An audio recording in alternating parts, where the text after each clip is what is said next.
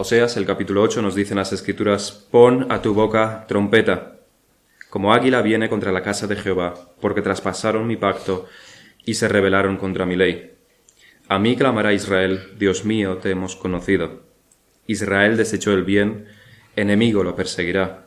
Ellos establecieron reyes, pero no escogidos por mí. Constituyeron príncipes, mas yo no lo supe. De su plata y de su oro hicieron ídolos para sí, para ser ellos mismos destruidos. Tu becerro, oh Samaria, te hizo alejarte. Se encendió mi enojo contra ellos hasta que no pudieron alcanzar purificación. Porque de Israel es también éste, y artífice lo hizo. No es Dios, por lo que será deshecho en pedazos el becerro de Samaria porque sembraron viento y torbellinos segarán. No tendrán mies, ni su espiga harina, y si la hiciere, extraños la comerán. Devorado será Israel, pronto será entre las naciones como vasija que no se estima. Porque ellos subieron a Siria como asno montés para sí solo. Efraín con salario alquiló amantes. Aunque alquilen entre las naciones, ahora las juntaré y serán afligidos un poco de tiempo por la carga del rey y de los príncipes. Porque multiplicó Efraín altares para pecar, tuvo altares para pecar. Le escribí las grandezas de mi ley, y fueron tenidas por cosa extraña. En los sacrificios de mis ofrendas sacrificaron carne y comieron. No los quiso Jehová. Ahora se acordará de su iniquidad y castigará su pecado. Ellos volverán a Egipto. Olvidó pues Israel a su hacedor, y edificó templos, y Judá multiplicó ciudades fortificadas, mas yo meteré fuego en sus ciudades, el cual consumirá sus palacios. Hemos leído, acabamos de leer el capítulo 8 de Oseas, donde tal como decíamos también en capítulos anteriores, el tono de la profecía no cambia. Sigue siendo acusación tras acusación por los pecados de Israel y castigo anunciado sobre castigo anunciado.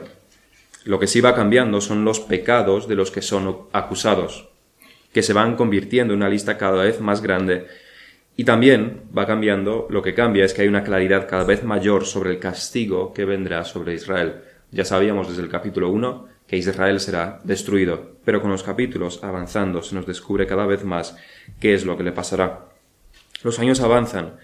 El ministerio de Oseas pronto llegará a su fin, tras más de 40 años. Y también el fin de Israel está cada vez más cerca. Cada vez más detalles se dan sobre ¿De dónde vendrá la destrucción de Israel? De Asiria, a quien en este capítulo se nos dice que Israel considera como aliado, que lo es por su dinero solamente, igual que lo es por el dinero, una, el dinero una prostituta también, que es el paralelismo que se hacía en los primeros tres capítulos.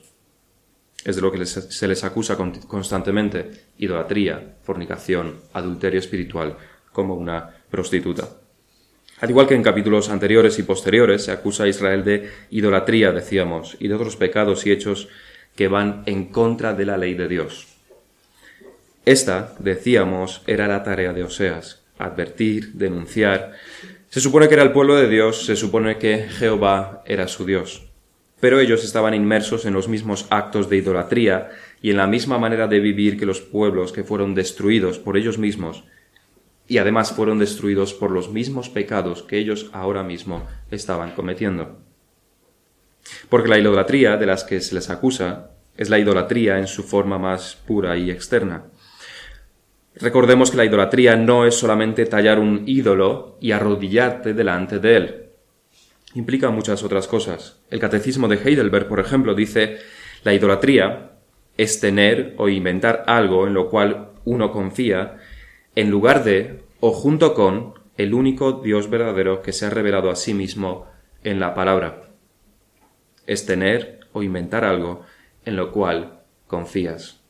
Y confías en ello en lugar de confiar en Dios. O bien confías en esa cosa o persona y también, aparte, en Dios.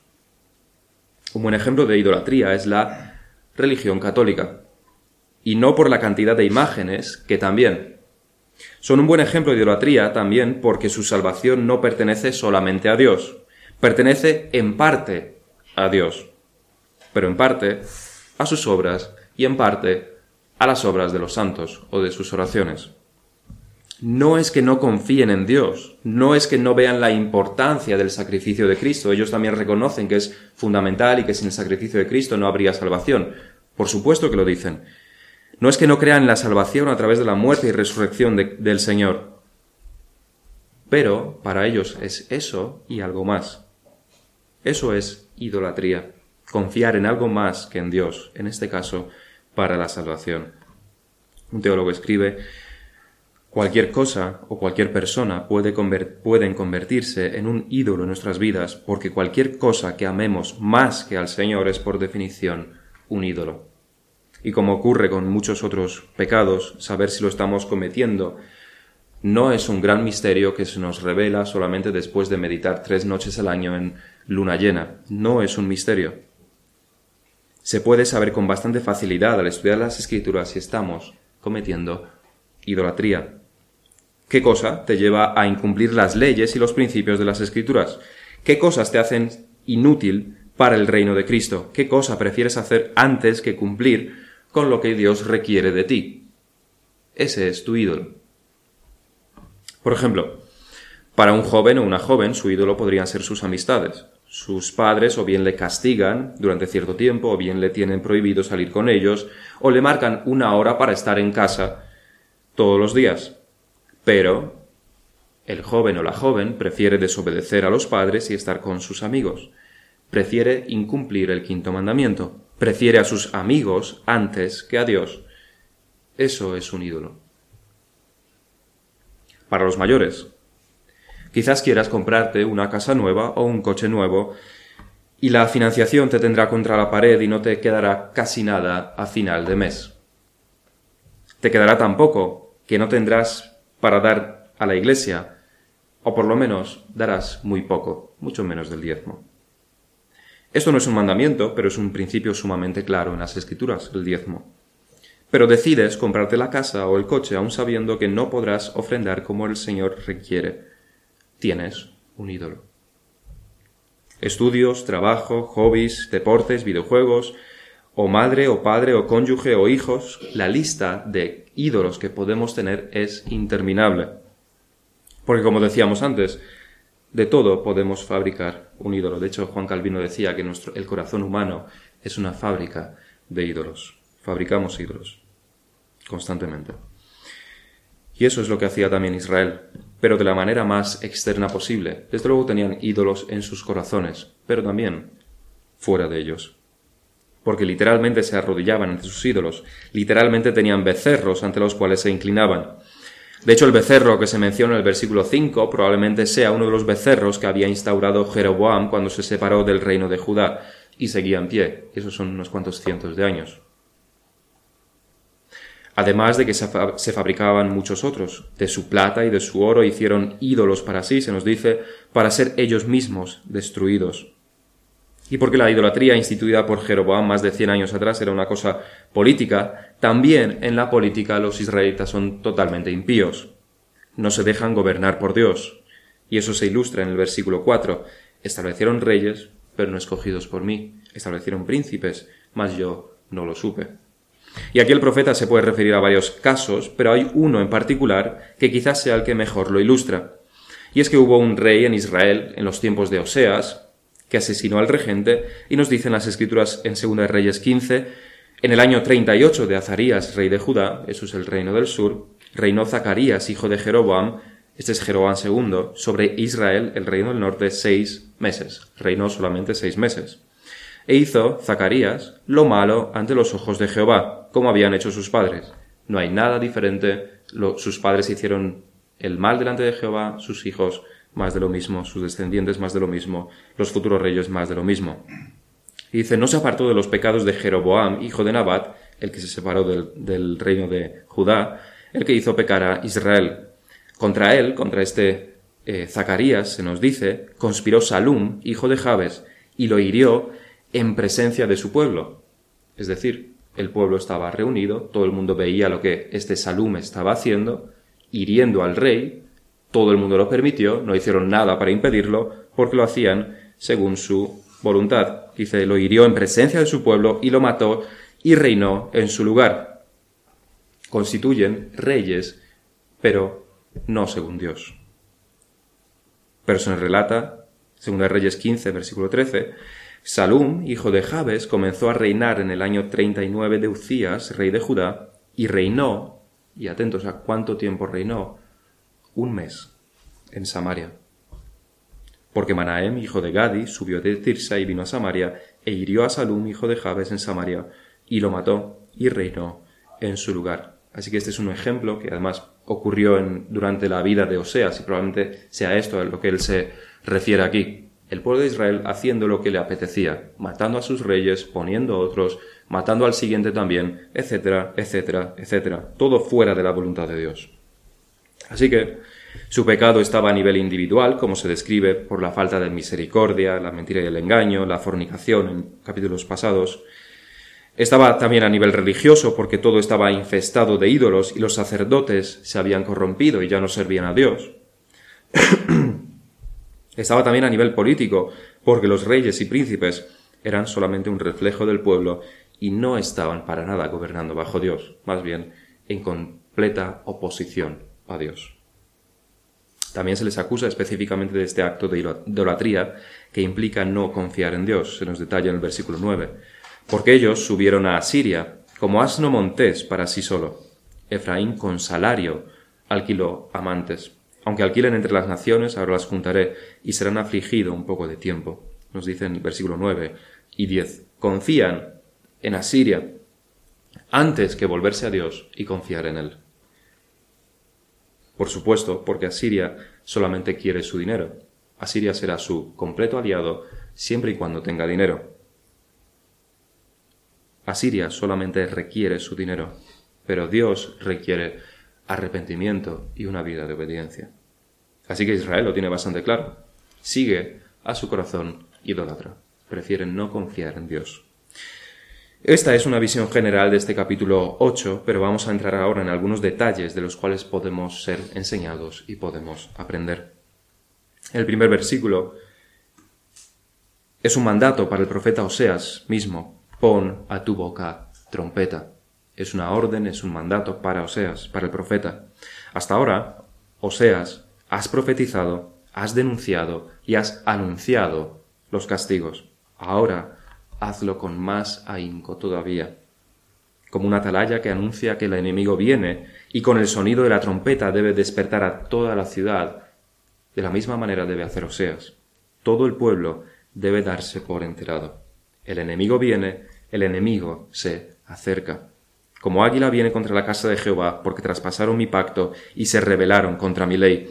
El ave se abalanza sobre su presa, ha fijado su objetivo y a una velocidad como la del viento se dispone a lanzarse en picado hacia ella.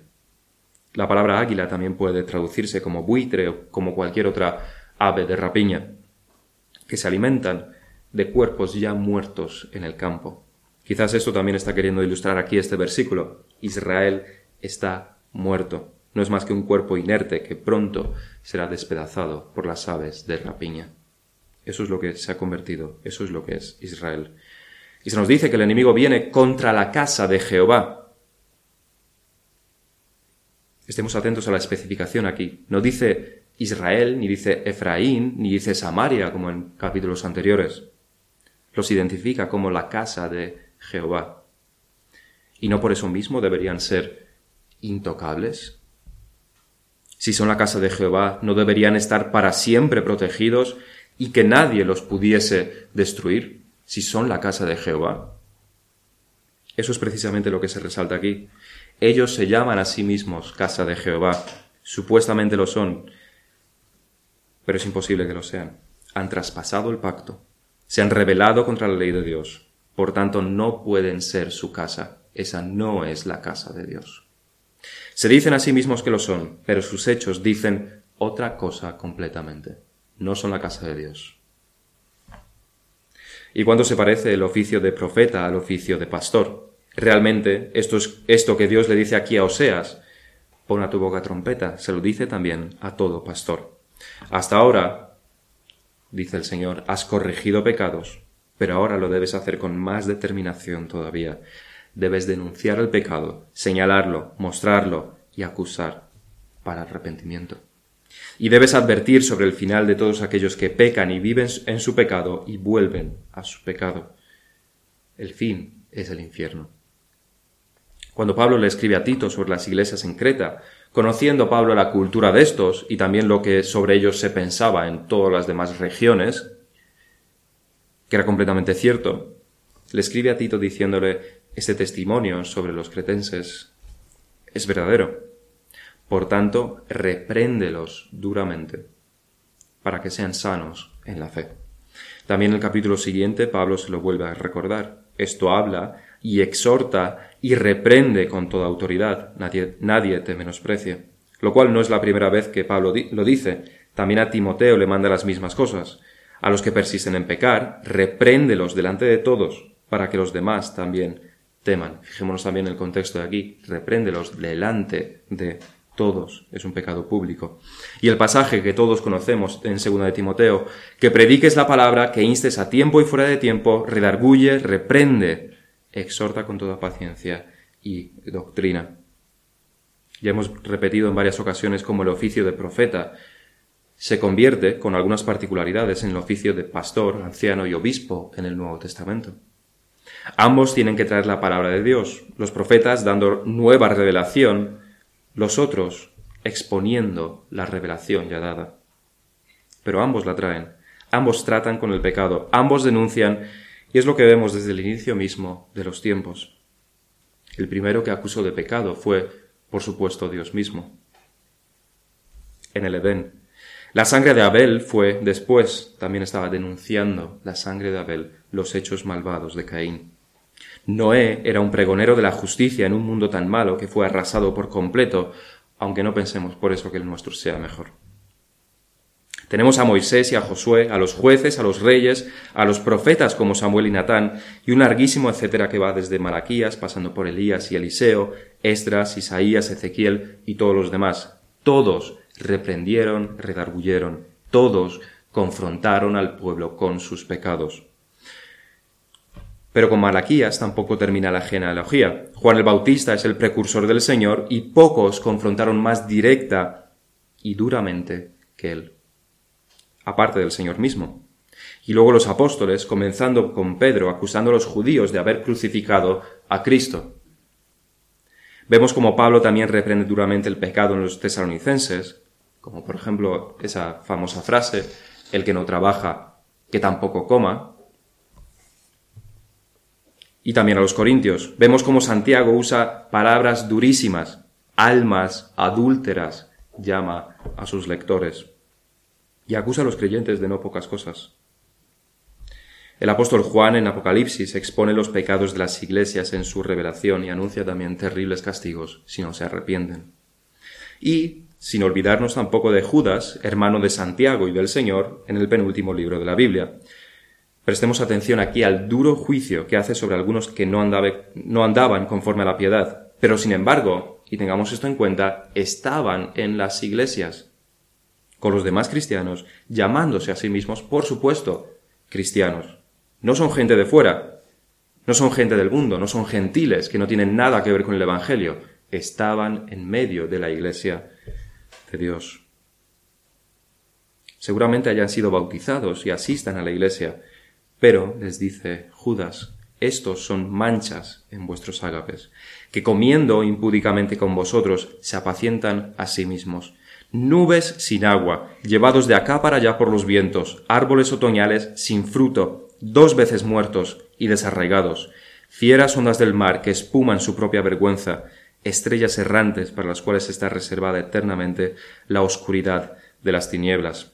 De esos también profetizó Enoch, séptimo desde Adán, diciendo aquí vino el Señor con sus santas decenas de millares para hacer juicio contra todos y dejar convictos a todos los impíos de todas sus obras impías que han hecho impíamente y de todas las cosas duras que los pecadores impíos han hablado contra él. Y no para. Esos son murmuradores, creyosos, que andan según sus propios deseos, cuya boca habla cosas infladas, adulando a las personas para sacar provecho. Ni su acusación, ni su tono, ni su vocabulario difieren mucho de las palabras de los profetas, ni de Oseas en particular. Es la misma genealogía, decíamos, la misma sangre espiritual corre por sus venas, tienen los mismos genes espirituales, los profetas, los apóstoles, los pastores.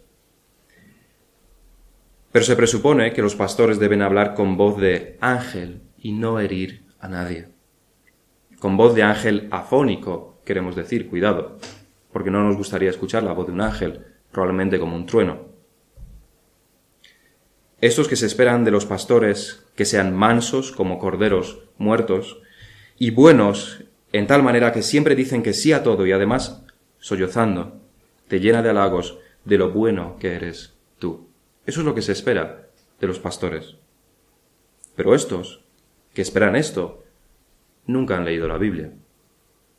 Más que aquellos pasajes que solamente refuerzan su feminidad. Pero nunca han meditado ni en los hechos ni en las palabras del Señor. Probablemente nunca hayan abierto el Antiguo Testamento, quizás a lo sumo el cantar de los cantares, porque hasta en los salmos hay espadas y esas cosas tan violentas que ellos no pueden aguantar.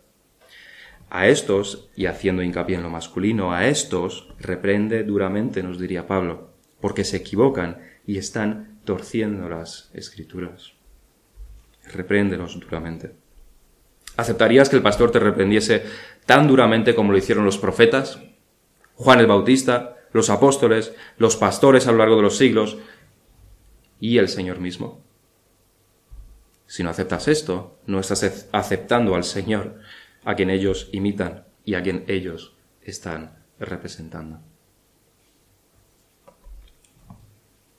El versículo 2 nos dice, A mí clamará Israel, Dios mío, te hemos conocido. Hay dos interpretaciones sobre este versículo. La primera interpretación es que Israel clama a Dios porque se ve en apuros, en grandes sufrimientos, con el enemigo abalanzándose sobre él, y entonces clama a Dios. En su desesperación, en su aflicción, clama a Dios. Dios mío, te hemos conocido. Lo cual no es sino una mentira. Mucho les lleva acusando a Dios de que no le conocen por boca de Oseas, de que están pereciendo y van a ser destruidos por falta de conocimiento de que ni el pueblo, ni los reyes, ni siquiera los sacerdotes tienen conocimiento de él, de que ignoran sus leyes, ignoran sus estatutos, no tienen temor de él, que es la definición de temer a Dios. Y parece que han escuchado a Oseas su acusación, lo han oído, y como papagayos ahora lo repiten en la aflicción. Dios mío, te hemos conocido. Pero solo son palabras huecas, nada más. No hay arrepentimiento, son solamente palabras, no es real, nunca se materializa, es mentira, es un engaño. No conocen a Jehová, nunca le han conocido, y tampoco desean hacerlo. Esa es la primera interpretación de este versículo, que son ellos los que dicen esto, aunque con un corazón engañoso y unas motivaciones equivocadas. La segunda interpretación, que creo que es más acertada, es que esto efectivamente lo dirá Israel, pero en el futuro. De hecho, está en el futuro cuando el águila ya haya comenzado a destruirlos, cuando sus casas ya estén ardiendo y sus hijos y mujeres ya estén o muertos en las calles o llevados cautivos, y ellos estén moribundos esperando su segura muerte. Entonces, cuando esto ocurra, y ocurrirá, habrán conocido a Dios. Habrán conocido a Dios, pero no en su bondad, no en su misericordia, sino en su ira. Habrán conocido que Dios no estaba bromeando, que Dios es y que Dios juzga y condena. Esta, desde luego, es una imagen de lo que pasará en el día del juicio. Entonces todo el mundo le conocerá. Pero no en su bondad, no en su misericordia, no en su paciencia, sino en su ira. Será entonces cuando desde el más pequeño hasta el más grande, que no haya creído en Cristo, cuando el más rebelde, cuando el más ateo, cuando el más disoluto, cuando el más adúltero y cuando el más borracho dirá, Dios mío, te he conocido. Pero será tarde. Le conocerá todo el mundo, pero como el acusado conoce a su verdugo, como el preso en el corredor de la muerte que ve a quien le inyecta el veneno mortal. Le conoce, pero para mal. Conocerán a Dios, pero no para salvación, sino para condenación. Y será una eternidad en dolores sin descripción, y la idea estará constantemente en sus cabezas. Te hemos conocido pero le han conocido en su ira, no en su misericordia ni en su bondad. La siguiente declaración en la que nos vamos a, vamos a estudiar se encuentra en el versículo 3 que nos dice Israel desechó el bien. Y fijémonos que no dice que Israel hizo el mal, aunque los dos, las dos frases vendrían a decir lo mismo, pero cada una con sus matices. El matiz aquí es que Israel no cambió de hacer el bien a hacer el mal de la noche a la mañana. Normalmente hay un paso intermedio entre estos dos estados. Hacer el mal siempre está precedido por dejar de hacer el bien. Aquí es donde tenemos que hacer la diferencia entre pecados de omisión y pecados de comisión. Dejar de hacer el bien es un pecado, pero no de comisión, sino de omisión. Estás dejando de hacer una cosa buena, lo estás omitiendo, aunque sigue siendo pecado, no es de comisión.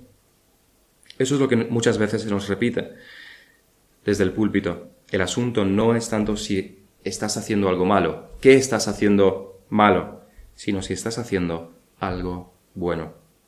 Dejemos por un momento lo que haces y centrémonos en lo que no haces, en lo que has dejado de hacer.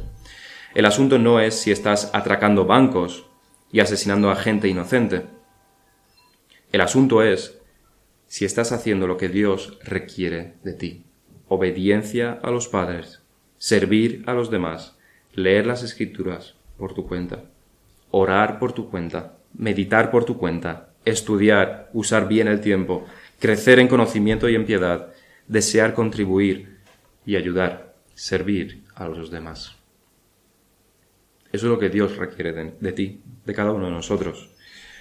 Cuando alguien hace pecados de omisión regularmente, incumpliendo su responsabilidad, no tardará mucho en pasar a pecados de comisión. Se comienza descuidando las disciplinas espirituales, pero se termina alejado de, Dios completamente. Matthew Henry nos comenta, véase el modo de la apostasía. Los hombres primero desechan lo que es bueno, después estas omisiones abren paso a los pecados de comisión y a las transgresiones frecuentes de la ley de Dios, llevan a los hombres al final a la renuncia de su pacto. Cuando los hombres desechan la oración y no quieren oír, y tienen en poco la santificación del día de reposo y otras cosas que son buenas, están en el camino que conduce a un total abandono de Dios. El, el, incumplimiento de las disciplinas espirituales es solamente el primer paso que conduce de seguro a la apostasía. Alguien que abandona la fe hace mucho tiempo que abandonó la meditación, la oración, la lectura de la palabra. Eso es lo que sin duda alguna ocurrió también a nivel social en el último siglo. Por las nuevas ideas, por la salida de la superstición, hombres y mujeres dejaron de asistir a las iglesias, dejaron de repetir los, rosarios, no que sea algo bueno, sino supersticioso, dejaron de contener sus palabras y dieron rienda suelta a todas las palabrotas y vieron que ningún rayo les partía si incumplían con estas imposiciones de la religión católica. Nada pasaba, todo seguía igual.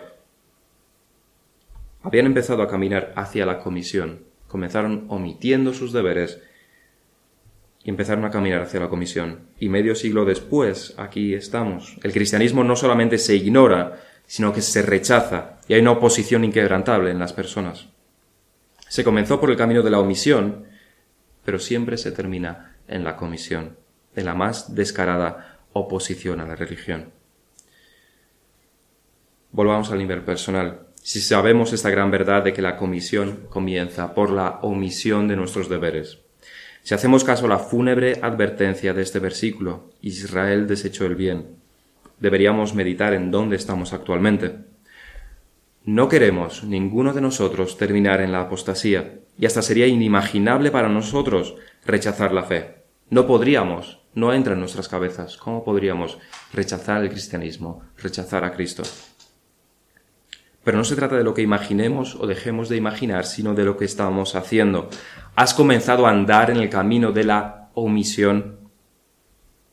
El fin de este camino es la comisión, es la apostasía completa. No se trata de lo que queremos, se trata de lo que hacemos.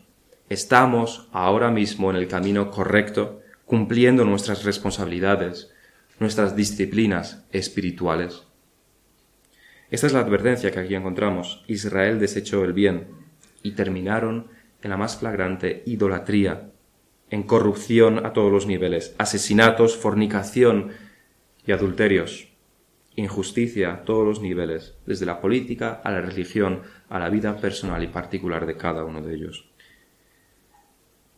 Terminaron la comisión y terminaron también destituidos de su estado como pueblo de Dios y terminaron completamente destruidos.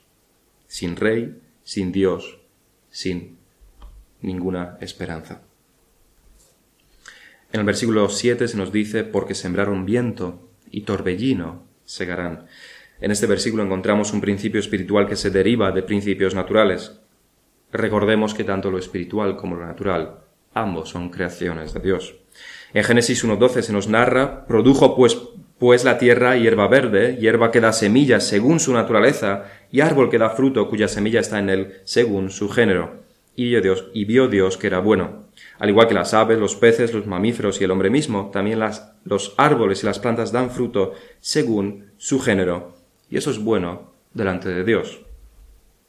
De la misma manera que un peral da peras y de la misma manera que si plantamos semillas de tomate nos saldrán tomateras, si cometemos pecado, segaremos condenación y juicio. Este es un principio tanto para el plano material como para el espiritual. No recogeremos algo diferente a lo que hayamos sembrado. Esta es la constante advertencia de las Escrituras, desde la prohibición de Edén y sus terribles consecuencias hasta las advertencias de los apóstoles. Es lo que Dios también le pregunta retóricamente a Caín en Génesis 4. Le dice, si bien hicieres, ¿no serás enaltecido? ¿Cuál es el fruto del bien? Ser enaltecido. Y si no hicieres bien, el pecado está a la puerta. Son los principios naturales y espirituales. Vas a segar lo que has sembrado. ¿No sabes, Caín, cuál es el fruto del bien? ¿Y no sabes cuál es el fruto del mal? al igual que ocurre en nuestros días, parece que Caín no quiso darse cuenta, porque lo siguiente que hizo fue matar a su hermano Abel. Tú sabes que tus actos tienen consecuencias. Las mentiras, los engaños, las desobediencias, las omisiones de tu responsabilidad, lo que ves y lo que haces, es la semilla que siembras y segarás juicio y condenación, o bien resurrección para vida eterna lo cual no quiere decir segar, sembrar viento y segar torbellino, no quiere decir en ningún caso que el castigo sea excesivo. El castigo de Dios siempre es justo. Igual que si plantamos una nuez, el resultado será un árbol inmenso con el paso de los años. Es lo natural, es lo justo. De la misma manera, aunque los pecados de los hombres sean temporales, hechas en momentos concretos, es natural y justo que el castigo sea eterno, y lo será. No hay pecado pequeño que no merezca el infierno. Deberíamos, meditar en la naturaleza y así probablemente huyamos, vayamos a huir de aquellos pecados que nosotros consideramos pequeños. Porque también una nuez es pequeña. Un niño puede contener, puede tener una nuez en la palma de su mano, pero después, si es sembrada, el resultado es un árbol enorme que puede sostener a decenas de adultos. Cientos de kilos de peso.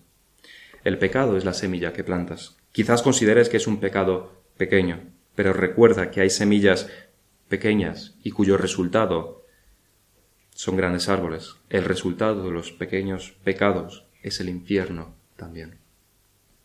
Porque sembraron viento y torbellino segarán.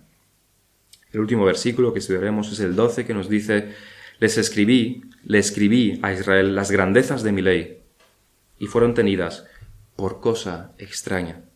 Fijémonos cómo Dios muestra en este versículo su buena voluntad hacia Israel, como Él en su bondad y su misericordia escribió a Israel y solo a Israel su ley. Solamente a Israel dio su ley, a nadie más, a ningún otro pueblo. Leyes justas, grandiosas como no hay otras en la tierra, solo por su buena voluntad. No hubo otra cosa que lo motivara aparte de su buena voluntad, su bondad. Es lo que intenta transmitirles también en Deuteronomio 4, 7 y 8. Dice, porque qué nación grande hay que tenga dioses tan cercanos a ellos como lo está Jehová nuestro Dios en todo cuanto le pedimos. Y qué nación grande hay que tenga estatutos y juicios justos como es, de, como es toda esta ley que yo pongo hoy delante de vosotros. Y la respuesta a ambas preguntas es ninguna. Ninguna otra nación, ningún otro Dios tan cercano porque son meros ídolos que no existen, ni ninguna otra ley tan justa, porque son invenciones de los hombres todas, mientras que la ley que Dios da tiene origen divino y es perfectamente justa. Pero la respuesta de Israel ante esta buena voluntad de Dios es como la de un niño desagradecido y malcriado. Como un niño al cual su madre le da el sándwich para el colegio y él se lo tira de la mano, lo pisotea delante de ella porque él quería un bollo. Cuando crece, su padre le regala un coche al sacarse el carne, pero se enfada y se frustra porque no es el Audi nuevo que él quería, desagradecido. Se le paga con mucho sudor la universidad, pero él prefiere fumar en la hierba antes que ir a clase porque considera que sus padres son idiotas completamente. La naturaleza del pecado de este joven o de esta joven es la misma que la de Israel. La magnitud del pecado de Israel es ciertamente mayor. Atenta contra Dios mismo al abandonar sus leyes. Pone la misma cara de asco que el joven al que se le regala el coche que él no quiere. ¿Qué basura es esta? ¿En serio es esto lo que me das? Les escribí las grandezas de mi ley y fueron tenidas por cosa extraña. Parece que no la conocen.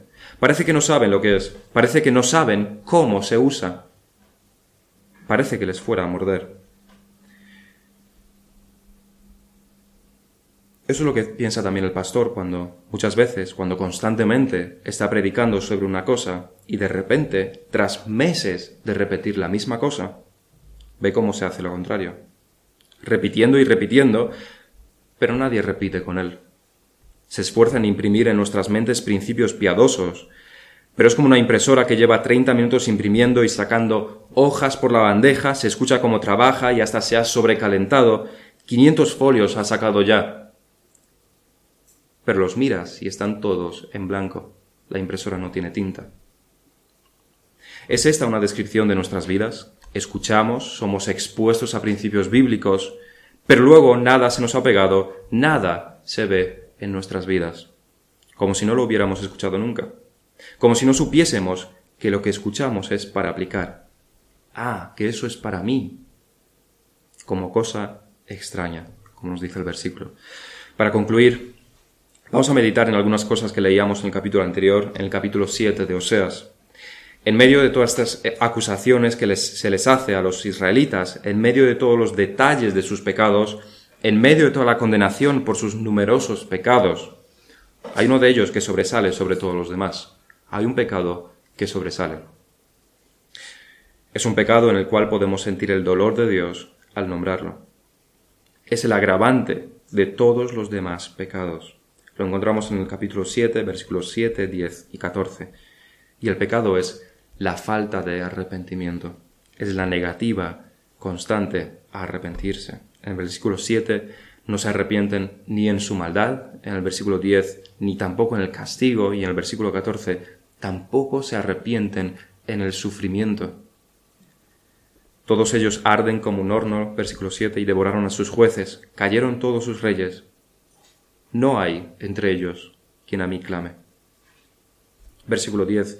Y la soberbia de Israel testificará contra él en su cara.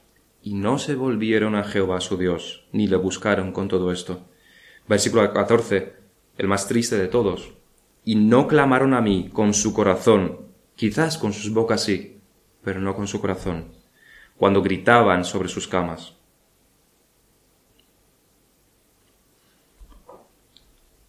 La pregunta es, ¿eres tú como Israel? Se, te predica constantemente, pero no hay arrepentimiento. El Señor te reprende con palabras y con castigos en tus relaciones, en tu paz, en tu salud, pero tú sigues sin arrepentirte, ni siquiera en tu sufrimiento te arrepientes. Este es el mayor agravante de todos. No es lo que te condenará, porque ya estás condenado, pero agravará y bastante tu condena. Este es el llamado que hoy, como muchos otros, como muchos otros días se hace. Arrepiéntete de tus pecados. Ven a Cristo. No seas como Caín, que escuchando la palabra de, Dios hizo lo contrario. No seas como Saúl, que no se arrepintió nunca. No seas como Israel, que por sus pecados terminó completamente destruido. No seas como los fariseos rechazando a Cristo.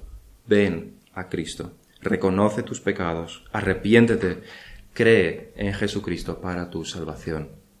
Vamos a terminar en oración.